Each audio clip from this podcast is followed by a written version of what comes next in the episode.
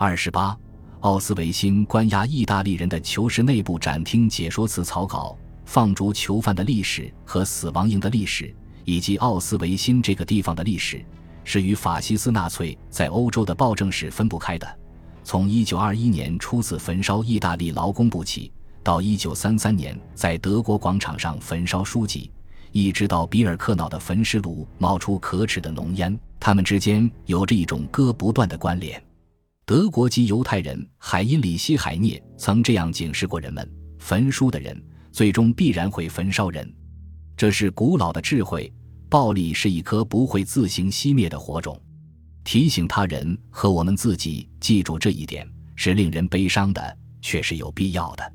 欧洲镇压工人运动和破坏民主的第一次试验产生于意大利，也就是法西斯主义。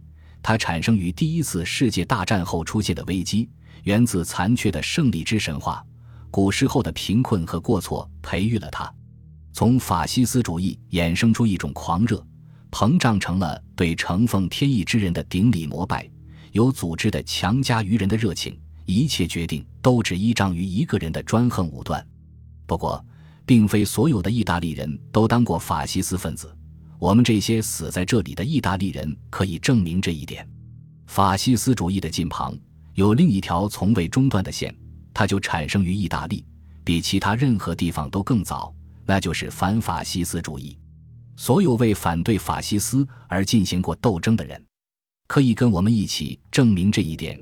一九二三年在都灵牺牲的工人烈士们、牢狱里的囚犯们、被放逐者和流亡在外的人，以及我们所有持不同政治信仰的弟兄们，他们为法西斯而忍受过痛苦。他们为抵抗由民族社会主义入侵者复辟的法西斯政权而死去，还有其他意大利人也可以跟我们一起证明这一点。他们在第二次世界大战的各条战线上阵亡了。他们曾违心地拼死对抗一个并非是他们的敌人的敌人，而且过晚地察觉到那原来是一个骗局。他们也是法西斯主义的受害者，不知情的受害者。我们并非不知情者。我们之中有些人是游击队员和政治斗士，他们在战争的最后岁月里遭到逮捕、被放逐，并且死在了这里。当时第三帝国行将崩溃，想到即将临近解放，他们心碎欲裂。我们之中大部分是犹太人，来自意大利各个城市的犹太人，也有外国犹太人，来自波兰、匈牙利、南斯拉夫、捷克以及德国的犹太人，他们在法西斯的意大利。在墨索里尼的种族主义法令胁迫下施行反闪米特族主义的意大利，曾获得过意大利人民仁爱和文明的对待。那些外国籍的犹太人之中，有富人和穷人，有男人和女人，有健康者和病人。我们之中当初有许多孩子，也有濒于死亡的老人。然而，我们都像货物似的被装上闷罐车皮，而我们的命运，那些翻越奥斯维辛铁栅栏的人的命运。所有人的命运都是一样的，把几百万人像有害的昆虫似的成批的集体屠杀，这样的暴行，即使在最黑暗的世纪里也从未发生过。